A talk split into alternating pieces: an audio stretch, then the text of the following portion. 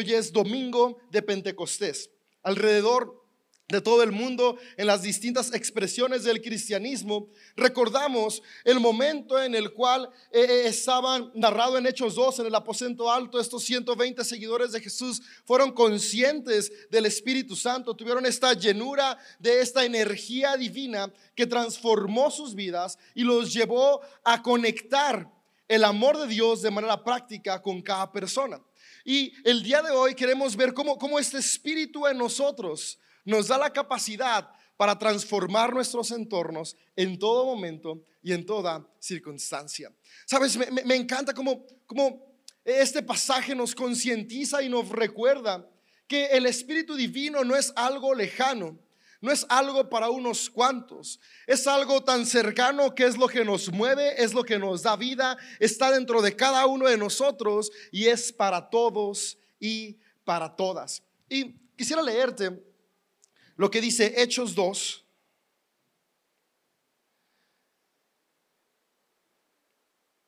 del 1 al 18, y después tomar algunos principios prácticos de ahí. Dice, el día de Pentecostés, todos los creyentes estaban reunidos en un mismo lugar, unánimes, juntos. De repente se oyó un ruido desde el cielo, parecido al estruendo de un viento fuerte e impetuoso, que llenó la casa donde estaban sentados. Luego, algo parecido a unas llamas o lenguas de fuego apareció y se posó sobre cada uno de ellos. Y todos los presentes fueron llenos del Espíritu Santo y comenzaron a hablar en otros idiomas, conforme el Espíritu Santo les daba esa capacidad. En esa ocasión había judíos devotos de todas las naciones que vivían en Jerusalén. Cuando oyeron el fuerte ruido, todos llegaron corriendo y quedaron desconcertados al escuchar sus propios idiomas hablados por los creyentes. Estaban totalmente asombrados. ¿Cómo puede ser? exclamaban. Todas estas personas son de Galilea y aún así los oímos hablar en nuestra lengua materna. Aquí estamos nosotros, partos, medos, elamitas, gente de Mesopotamia, Judea, Capadocia, Ponto, de la provincia de Asia, de Frigia, Pánfila, Egipto y de las áreas de Libia alrededor de Sirné. Visitantes de Roma, tanto judíos como convertidos al judaísmo, cretenses y árabes. Y todos oímos a esta gente hablar en nuestro propio idioma acerca de las cosas maravillosas que Dios ha hecho. Quedaron ahí maravillados y perplejos. ¿Qué querrá decir esto? se preguntaban unos a otros. Pero otros de entre la multitud se burlaban de ellos diciendo, solo están borrachos. Eso es todo. Entonces Pedro dio un paso adelante junto con los otros once apóstoles y gritó a la multitud, escuchen con atención todos ustedes, compatriotas judíos y residentes de Jerusalén. No se equivoquen, estas personas no están borrachas como algunos de ustedes lo suponen. Las nueve de la mañana es demasiado temprano para emborracharse. No, lo que ustedes ven es lo que el profeta Joel predijo hace mucho tiempo. En los últimos días, dice Dios, derramaré mi espíritu sobre toda la gente. Sus hijos e hijas profetizarán, sus jóvenes tendrán visiones y sus ancianos tendrán sueños. En estos días derramaré mi espíritu aún sobre mis siervos, hombres y mujeres por igual profetizarán. Y ahí voy a hacer una pausa y de, y de este relato quiero que veamos varios principios muy buenos y llenos de esperanza para nuestras vidas. Y es que podemos ver cómo, si sigues leyendo, y, te animo a que lo hagas en tu casa, pues seguir leyendo, vemos que después de este acontecimiento hubo un despertar que los llevó a transformar su entorno a estas personas que, que fueron llenas del Espíritu Santo con sus acciones, que los llevó a reconstruir el lugar en el que estaban, a, volver a construir una comunidad llena de esperanza, de expectativa, que no solamente tenía un mensaje hablado, sino que tenía un mensaje práctico que transformaba vidas a través de acciones movidas por amor. Y justamente e, e, el Espíritu Santo es esta capacidad que nos recuerda que podemos volver a construir, que podemos traer vida de en medio de cualquier circunstancia, por caótica que parezca. Y es que en ocasiones Creemos que para reconstruir nuestras vidas, nuestras familias, nuestro carácter, nuestras finanzas, necesitamos tener todo todo en orden, todo, todo eh, súper estructurado y, y, todas las piezas que queremos necesarias en su lugar para comenzar.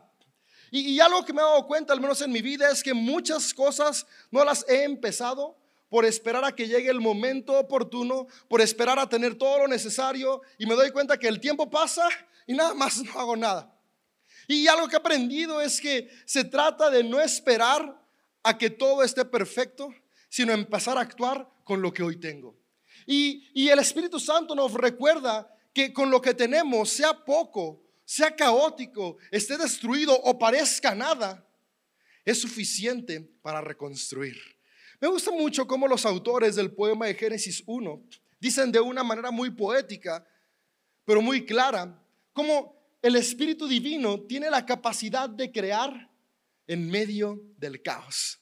Dice que en el principio se movía el Espíritu Divino sobre las aguas y dice, y, en estas aguas había desorden y vacío. Y de este desorden y de este vacío, este Espíritu Divino creó todo. Porque de medio del desorden y el vacío, el Espíritu Divino tiene la capacidad de volver a crear vida. Sabes, cuando cosas se destruyen en nuestras vidas, cuando hay ruinas en nuestras relaciones, en nuestro carácter, en nuestras emociones, en nuestras finanzas, eh, eh, se vuelve caótico y, llegamos a sentirnos vacíos. Y creemos que de ese caos y de ese vacío ya, ya no puede haber nada bueno adelante. Este domingo de Pentecostés podemos recordar que el Espíritu Santo que habita en cada ser humano nos recuerda que no importa qué tan vacío o lleno de caos pueda estar nuestra circunstancia en este momento, el Espíritu Divino que está en nosotros tiene la capacidad de traer vida, de volver a crear cosas nuevas, de avanzar y volver a florecer. Podemos reconstruir nuestras vidas, nuestras familias, nuestra iglesia, nuestra ciudad, nuestras finanzas, cada área que pueda atravesar circunstancias de caos y pérdida a través del Espíritu Divino en nosotros, podemos volverlo a construir. Hoy yo espero que juntos podamos llenarnos de esperanza para que sin importar cuál sea la temporada complicada que hoy atravesamos, podamos saber que lo mejor está por venir. Y eso nos lleve a actuar para que lo mejor suceda. Y yo puedo encontrar algunos aspectos importantes que nos pueden ir conectando con estas verdades. Y, y lo primero es recordar que el Espíritu Divino es para todos y está en todos. Porque en ocasiones creemos que es solo para unos cuantos y es como decir, eh, eso suena muy bien, tener la capacidad de reconstruir, pero, pero seguramente eh, la divinidad únicamente está con los perfectos. Y generalmente no nos tendemos a incluir ahí. Porque es como de, no, es que yo me equivoco mucho, yo, yo, yo cometo tantos errores. No, seguramente es para unos cuantos, pero para mí no. Y este pasaje nos recuerda que es para todos y para todas. Me encanta cómo cierra diciendo hombres y mujeres por igual. Que, que es una forma de recordarnos que, que no hay algunos cuantos, sino que todos y todas tenemos acceso al Espíritu Divino, porque es justamente este Espíritu el que nos da vida, el que nos mueve y ya está presente en cada uno de nosotros. Lo importante es concientizarnos y saber que si ya está en mí, entonces puedo hacer las cosas de una manera diferente, recordando que hay un poder transformador en mi vida para cambiar mi entorno. Y dice eh, el pasaje una, una frase muy interesante y dice que ellos estaban unánimes juntos. Y es que creo que para reconstruir nuestras vidas, para reconstruir nuestras familias, para reconstruir nuestros entornos, es importante que, podamos avanzar unánimes y juntos. Y me encanta esta frase porque unánimes juntos significa que tenemos la capacidad de, en medio de la diversidad, construir con unidad. Y es que en ocasiones creemos que para construir juntos, para avanzar en unidad, hace falta uniformidad. Pero me encanta cómo este pasaje no dice uniformes juntos, dice unánimes juntos. Hay una gran diferencia entre uniformidad y unanimidad. Uniformidades todos iguales. Mis hijas en la escuela, cuatro días de la semana llevan uniforme y todos los niños se ven igual. Todos es el mismo suéter, mismos colores. eh, Pero hay un día a la semana que es el día de arte, donde pueden llevar la ropa que quieran. Y ese día de la semana hay diversidad. Mis hijas son felices ese día porque pueden ponerse la falda de muchos colores con los leggings de puntitos y los zapatos de unicornio y hacen ahí sus revoltijos creativos y exóticos. Y, cuando tú llegas a la escuela ves todos los niños súper diferentes. Son distintos, pero todos están en el mismo lugar y van a lo mismo. No son iguales, pero están reunidos en un mismo lugar con un mismo propósito. Sabes, para reconstruir nuestras vidas, nuestras familias, avanzar, es importante que podamos reconocer la diversidad en las personas que nos rodean.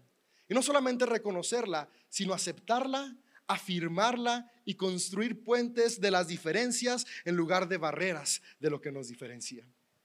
Ser unánimes es entiendo que puedes pensar distinto a mí, pero podemos avanzar juntos porque a los dos nos mueve el amor. Entiendo que puedes creer distinto a mí, pero podemos construir juntos porque lo que nos mueve es el amor. Entiendo que puedes tener proyectos diferentes, pero podemos apoyarnos mutuamente. Yo puedo ayudarte a construir tu proyecto y tú me ayudas a construir mi proyecto, porque aunque son distintos, lo que mueve estos proyectos es el amor.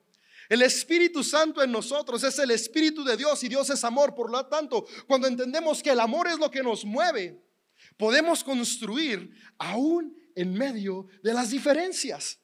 Y podemos hacer este cambio. Yo creo que uno de los milagros más grandes cuando vivimos movidos por el Espíritu Santo es que en lugar de ver las diferencias como barreras que nos dividen, comenzamos a crear puentes que nos unen. Y, puentes que nos conectan. Me, me- me llama la atención como el autor de Hechos es tan enfático en mostrar una diversidad de lenguajes, porque e- esto es importante para poder vivir en unidad en medio de la diversidad. Es importante que estemos dispuestos a conectar con el lenguaje de cada persona. Me gusta cómo dice que una vez que el Espíritu los llena, ellos comenzaron a hablar otros idiomas. Lo que aquí se refiere no es hablar palabras sin sentido. No es simplemente entrar en una catarsis mística y empezar a decir cualquier cosa. No, no, no, no, no. Aquí está hablando que el Espíritu Santo nos da la capacidad de conectar con quien piensa diferente, de conectar con quien vive experiencias distintas a las mías, de tener empatía y compasión por cada persona, porque lo que me mueve es el amor y el amor me lleva a tener humildad y valorar a todos por igual, de tal manera que estoy dispuesto a hablar de la manera que cada persona a mi alrededor me entienda, no para crear murallas, sino para establecer puentes donde este Espíritu Santo me recuerda que aunque mi, mi tía cree diferente a mí, cuando nos juntamos, no me pongo a criticar sus creencias, sino a hablar de lo que nos puede unir. Eso me recuerda, aunque mi pareja tenga gustos distintos a los míos, no me pongo a criticar sus gustos, sino a construir a través de lo que nos une. Aprendemos el lenguaje de cada persona porque lo que nos mueve es el amor. Hablar en lenguas es eso. Estar dispuesto a entender lo que las otras personas necesitan y aprender cómo puedo comunicarme para amar a cada persona desde la diversidad, no criticando, sino construyendo, no menospreciando, sino valorando. Cuando puedo comprender que en la diversidad hay un gran valor, cuando en lugar de ver lo diferente como competencia, lo veo como complemento. Qué diferente sería la espiritualidad en nuestras familias si en lugar de competir, ¿quién practica la mejor religión? Mejor nuestras pláticas fueran cómo podemos aportar desde lo que cada quien cree para poder ser familias más unidas y más fuertes. En lugar de estarnos peleando por yo tengo la verdad absoluta y tú no, podemos ver, ¿sabes qué? Al final de cuentas, lo que yo tengo es amor y si tú también lo tienes, podemos construir y avanzar. El Espíritu Santo fue lo que vino a hacer.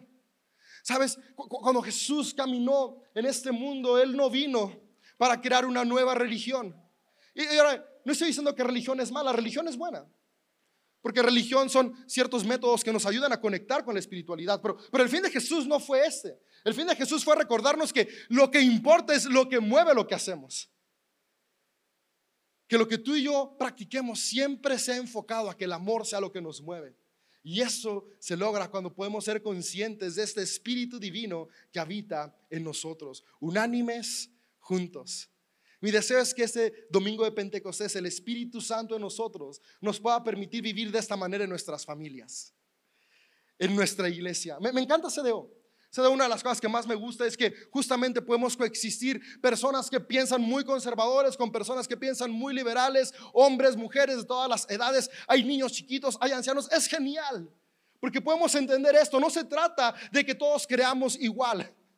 En CDO, si tú has tomado crecer, puedes ver que, tenemos creencias esenciales y creencias no esenciales. Y creencias no esenciales significa no las tienes que creer y puedes pertenecer. Porque no se trata de todos creer lo mismo, se trata de que a todos nos mueva lo mismo, que es el amor que Jesús nos modeló. y cuando podemos avanzar en esta unanimidad, podemos construir, porque ya no estamos compitiendo, estamos colaborando. Y en la colaboración hay reconstrucción. Yo creo y yo veo este auditorio lleno de personas que podemos comenzar a colaborar con las personas a nuestro alrededor para reconstruir nuestras vidas, nuestras familias y nuestra ciudad. Dice que estaban unánimes juntos, hablando nuevos idiomas, conectando con la necesidad de cada persona. Y, esto sorprendía a los demás, porque era como de, ¿Cómo es posible que estén hablando nuestro idioma? ¿Sabes? La, mejor manera de conectar a las personas con el amor de Dios no es recordando los errores que tienen, es recordándoles lo amados que son. Y es lo que ellos hicieron. Lo, que estaban diciendo no era juzgando a las personas, era hablando las maravillas del amor de Dios.